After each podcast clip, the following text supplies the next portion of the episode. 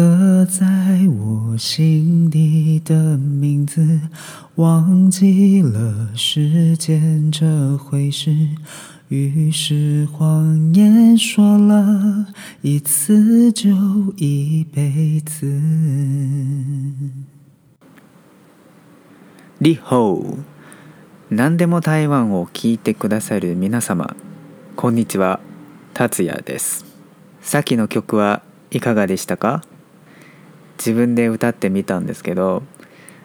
まあこの曲は多分ご存知の方が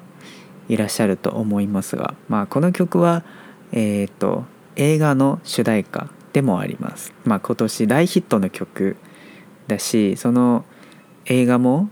今年のすごい大人気な映画ですね。この映画は何かというと、まあ、そのタイトルはね「君の心に刻んだ名前」というタイトルです。でこの曲の名前は私の心に刻んだ名前です。今日はですね映画についてお話ししたいと思います、まあ、前回の自己紹介でもちょっとお話ししましたがこれからはその自分の興味のある分野を皆さんにお届けすることができればなと思うのではい。じゃあ今回はその第1回と言えるかな、まあ、前回は自己紹介緊張の自己紹介だったんですけどうまく話せなかったんですけどでもあの今回はね本題に入り映画についてお話ししたいと思いますのでよろしくお願いします。じゃあ最初はですねこの映画「えー、君の心に刻んだ名前」という映画なんですけれども、まあ、多分、えー、台湾の映画または LGBT に関するそういう関心がある方がこの映画のことを聞いたことはあると思います。はい、この映画はですね、えー、とこれから、まあ、今は12月ですね12月の23日そのネットフリで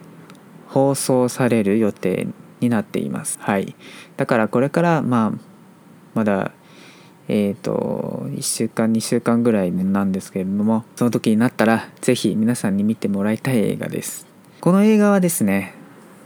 本当に今年の大人気の映画ですしまあこの間のニュースによるとこの映画はですねなんと12月7日に興行収入ですね。興行収入がなんと1億台湾ドルを超えました。はい。すごいですね。2番目。今年の台湾映画の中で2番目ですよ。まあ1億台湾ドルっていうのは一体まあいくらですか？でちょっと計算してみたら3億6800万円です。日本円ですよ。すごいですね。うん。聞いた話なんだけど、えー、何回も何回も映画館に行って見た人がいると聞きました。その何回も何回もっていうのはまあ5回とかじゃなくて何十回以上見たっていう人を、まあ、聞きましたね。そういう人がいるとことを聞きました。本当にすごいですね。その映画の人気はちょっと全然否定できないっていうかうんそうですね。この曲もすごくカバーされてるんですよ。その映画の主題歌。あネットで、ね、YouTube を見たらたくさんの人がこの曲をカバーしました、うん、その素人だけじゃなくて本当に芸能人たち歌手たちも結構自分のバージョンのその「私の心に刻んだ名前」っていう曲を発表しました。本当に本当に今年の一番の話題作かもしれないんですよ。台湾の映画の中で。この映画なんですけどちょっと調べてみてなんと大阪アジア映画祭っていう映画祭があるんですけどこの映画の主人公主人公なんですけどでもそれ大人になった主人公ですよ、うん、もう何歳 ?50 歳ぐらい？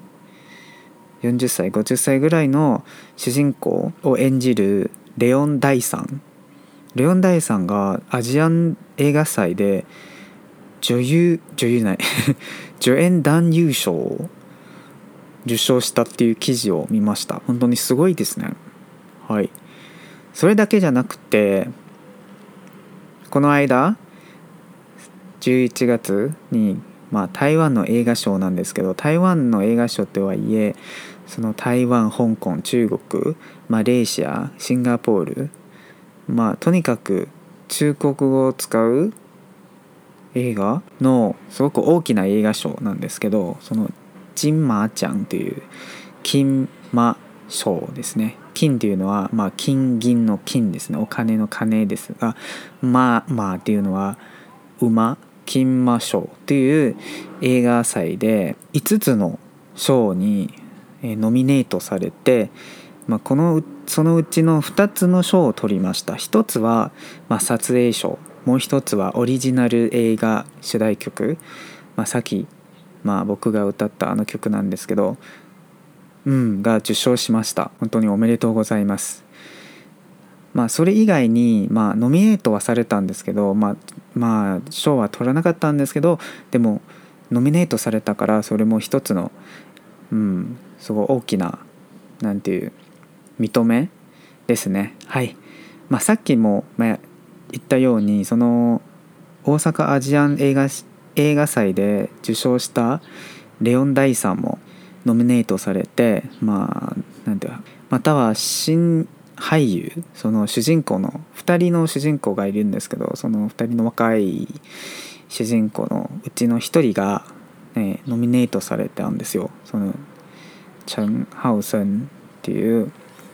方なんですけどはい。もう一つはそのオリジナル映画音楽っていうのもまあノミネートされて本当にすごい作品ですね。こんな作品は一体、えー、魅力は何でしょうってみんな思うでしょうね。一体どこが魅力的かなって思う人がいると思いますがまあこれから23日にそのネットフリで放送される予定なので、まあ、日本人の方は多分ほとんどがまだ見てないと思うのも思うしだからその放送される前にちょっとこの映画についてまずその時代背景についてお話ししたいと思います。まあ台湾人としてその中の時代背景についてまあ分かりますがでも日本人にとって多分分からないところがいくつかあるのでそれについて今日はこの番組を通じて皆さんに、えー、ご説明したいご紹介したいと思いますのでよろしくお願いします。そうですね。その時代背景っていうのは当時は87年88年頃の話なんですけど、まあ、その時は台湾、まあ、台湾の政府は中華民国っていうことは、まあ、多分、まあ、ご存知の方もいらっしゃると思いますが、はい、中華民国のすごく大きな転換期ですね。まあ、その転換期は何何かというと、まあ、1987年まで、まあ、その時の台湾は中華民国は、えー、戒厳時代と呼ばれています。多分戒厳って何？って 思う方もいると思いますがはい。じゃあ戒厳は何でしょう？戒厳でちょっと調べてみたんですけどまあ戒厳っていうのは戦時戦争の時ね。や自然災害、えー、暴動などのそういう緊急事態ですね緊急事態において国の立法司法行政の一部または全部を軍に移管させることが戒厳と呼ばれているそうです。まあ、つまり国がすごく危ない状態ですね。国がすごく危ない時期すごくなんか乱れている時期混乱してる時期、まあ、国が政府がこの国を守るためにそういう命令を出すことができるっていう制度ですね。そ国のためにっていう言い方なんですけど。はい。でじゃあ当時の中華民国まあ台湾ですけど当時の台湾はえっ、ー、と何ていうまあ改元っていうのはそもそも改元っていうのはいつからなのかそれ気になりますね。まあ台湾の戒厳令は1949年から布行されてはい。で開場された年っていうのはさっきも言ったように1987年で何年間でしょうか？ちょっと計算してみてください。1949年から1987年まで。はいそうです。38年ですよ。この38年台湾はすごく厳しく管理されていました。はい。でこの戒厳令というのは調べてみたんですけどその20世紀の中で世界中一番長い戒厳時代です。まあ戒厳時代が始まった理由としてその当時はねまあ世界歴史中国の歴史についてちょっと勉強したことがある方ご存知だと思いますが、はい、当時の中国はねえっ、ー、と2つの政党があります。一つは共産党ですね。もう一つは国民党っていう政党なんですけどこの2つの政党が戦い始めて戦争になってで国民党は何回も負けて最後のうんなんていうこの政府を守るため国を守るために台湾地地区にそういう戒厳令布告してはい戒厳令を布告して台湾をすごく厳しく台湾を失うことがすごくなんか多分恐れていたと思うのではい、だから台湾のことを守るために、まあ、最後の最後最後と言えるかなその当時の、えーと、中華民国本当に危ない状態でしたね。まあ、もし台湾を失ったら本当にこの国自体がなくなるそういう緊急事態にあったんですよ。はい、だからその国を守るためにまあ、台湾の台湾にそういう戒厳令を布告しました。はい。だからその時代から1949年からまあずっとすごく厳しくまあ管理して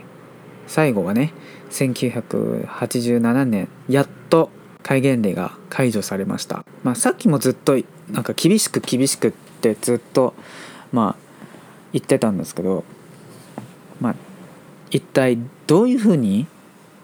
厳しかったのかっていうと当時はね基本的に軍人が、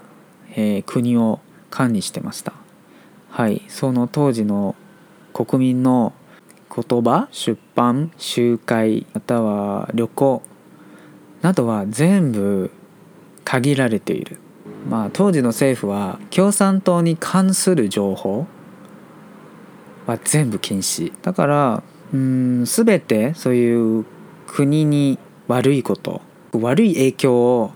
与えそうなものは全部禁止されていました。でその時は当時の時代もある言葉ご存知の方がいらっしゃると思いますが「えー、白色恐怖」なんていう白色恐怖白色テロですね。テロ。白色テロっていう時代だったんですね。まあ、その時代は自由に話せない。自由に話せないっていうのは国が正しいと思うことしか言えない。が、うん、この公の場で、はい、例えば学校とか、まあ、新聞とか、うん、その公の場で国が正しいことしか話せない。もし国が正しくないこと国が正し正しくないと思うことがを何て言う話したら、まあ、捕まります。だからみんなは恐れていました。すごい怖い時代でしたね、まあ、それに関するえっ、ー、とこれからも多分ご紹介すると思うんですけどある映画ドラマそのタイトルは「ファンシャオ」変更まあ英語は「detention」というまあ映画とドラマもありますがはいそれについてもまあうんその後のなんていうポッドキャストでそれも話したいなと思いますのではいそれをそのさっきも言ったように白色テロっていうその戒厳時代の話なのではい。それも、まあ、もし興味がある方がそのまずゲームやってみてください。ゲームがありますよ。そのディテンション、えー、ファンシャオというゲーム。もともとは Steam のゲームなんですけど今も Switch でも、まあ、プレイできるのでよかったらまず、えっとまあ、ダウンロードしてやってみてください。まあ、その後もし見ることができれば映画とドラマ本当におすすめです。そうなんですね当時はそういうすごく厳しい時代だったんですよ。でだからこの映画はあの時代が終わったばっかりのえー、話なのでまずその時代の厳しさを頭の中に入れておいてくださいその厳しさが分かった上で何ていうその映画を見る時にもっと分かると思います。その当時の時代、まあ、そういう時代だったから、まあ、当時の人はそういう思う考え方があったんだ。まずそのことをまず頭の中に入れておいてください。はい。時代背景についてお話ししましたがこれからはちょっと日本人は多分わからないところ疑問に思うところについて、えー、お話ししたいと思います。はい。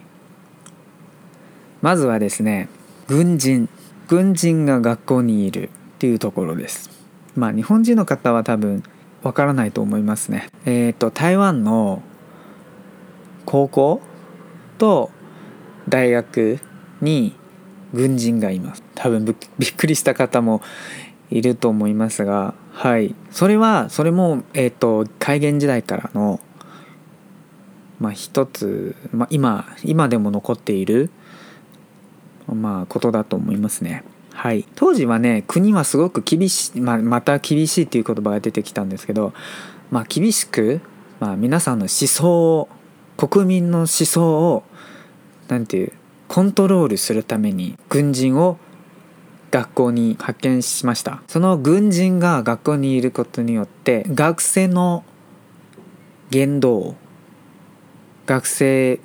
学生だけじゃないんですよ。先生先生も見ていました。はい。先生と学生の言動を厳しくチェックしていました。当時は学校の中で多分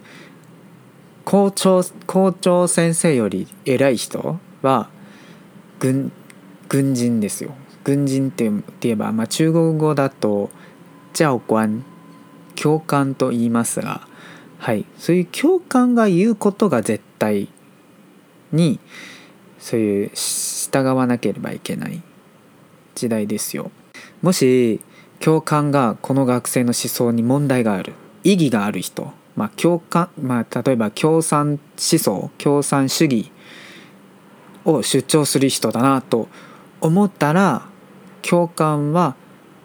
その警察にそういう通報することができますよ。本当に怖い存在ですね。まあ、学生にとってそういう、えー、軍人である教官のことがすごく怖いと思います。じゃあ軍その軍人たちはまるでその政府の代理人としてはいその国がえっ、ー、としてはいけない思ってはいけない思想を持ってる人を捕まえる存在ですね。本当に怖い存在です。はい。で、まあ、当時からその戒厳時代からえ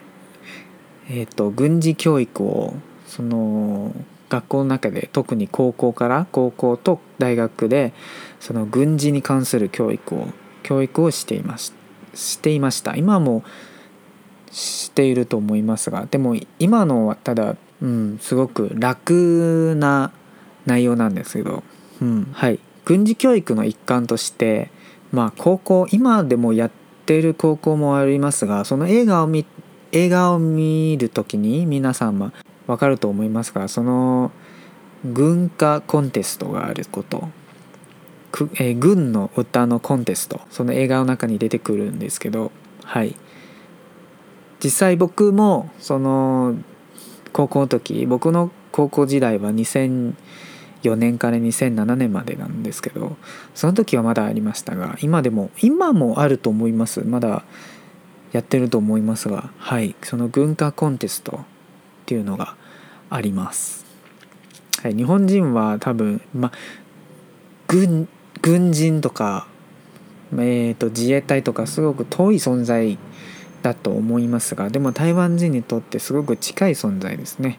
まあ、学生の頃から、まあ、教官がいるしそういうコンテストももあるし男の子もその兵役をやらないとやらないといけない義務があるし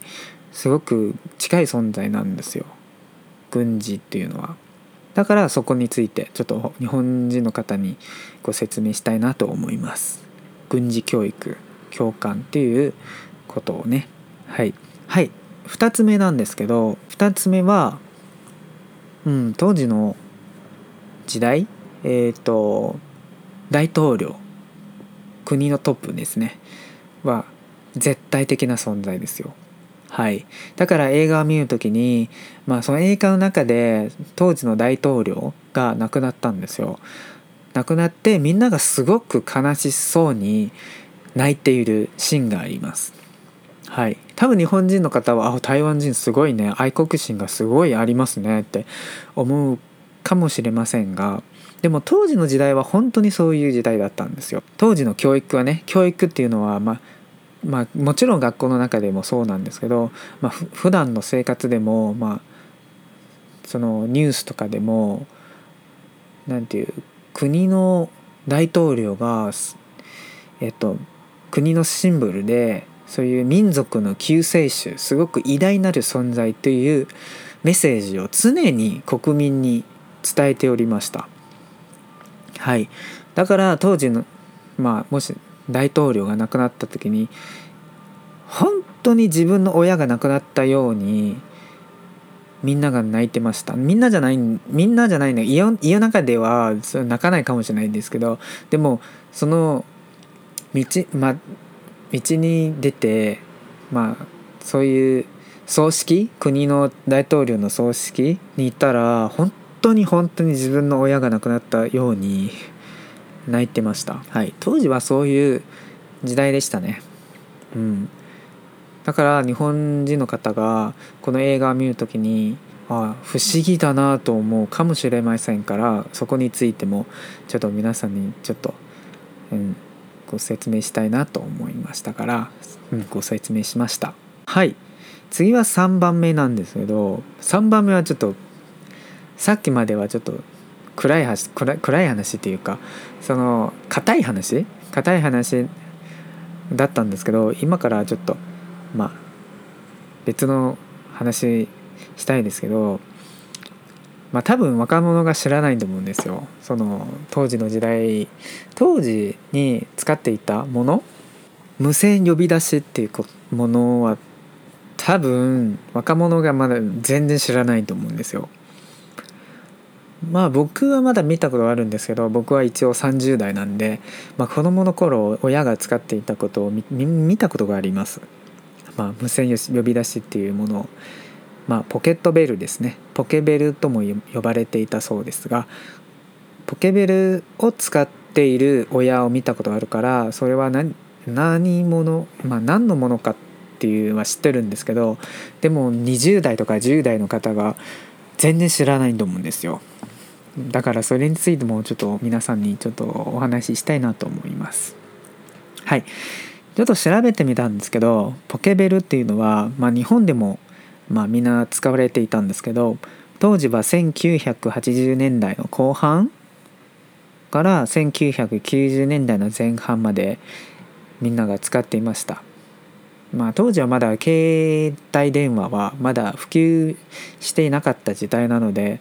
このみんなはほとんど、うん、ポケベルを使っていました。はい。台湾でも1987年違う1988年からその数字が表示されている機種機種が、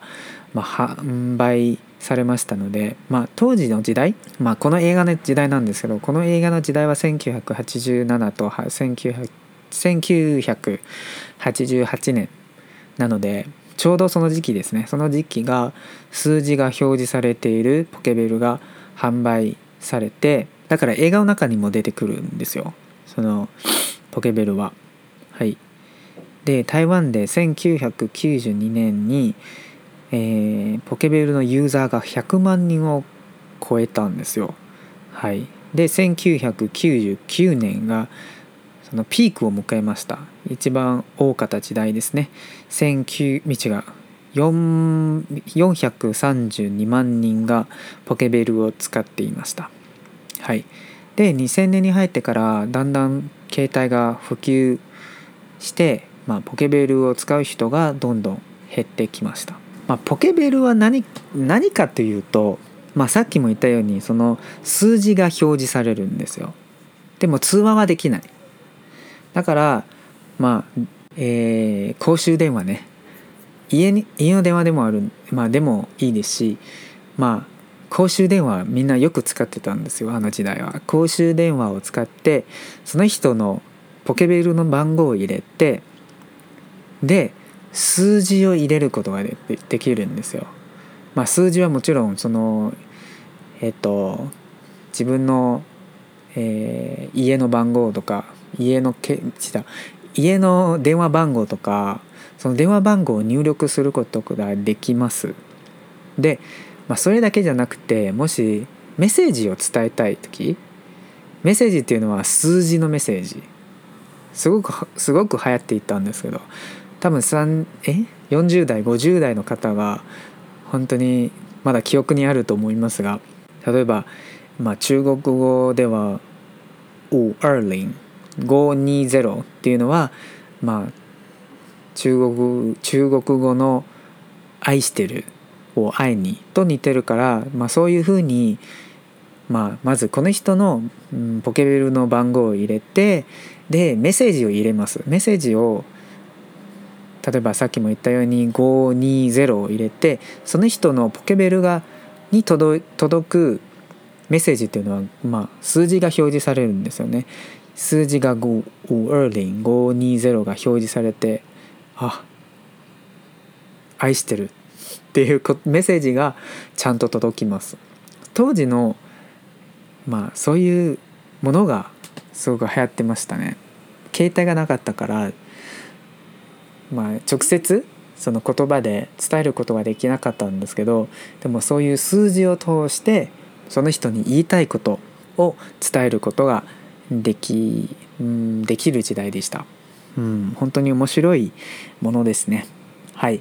この映画は40代または50代の人が見たら一番共感が感じられると思います。僕はまだ30代なのでもちろんちょっとわからないところもあるんですよ。その当時の人の考え方はまあわからないはわからないんですけどでもその中の、まあ、感動する部分ももちろんあるので、はい、皆さんにおすすめしたいと思います。はい。えっとちょっと長くなったんですけどじゃあ今回はここまでそのまず時代背景について、えーと、紹介しましたがまあ次の、えーと、ポッドキャストでそのこの映画についてのそれまたその映画に関してですけどその映画の登場人物についてその映画の進め方についてちょっとお話ししたいなと思います。まあ次のポッドキャストでまた中国語でこの映画の見た後の感想についてもうちょっと、うん、話お話ししたいなと思うので、うん、よろしくお願いします。じゃあまたお会いしましょう。さようなら。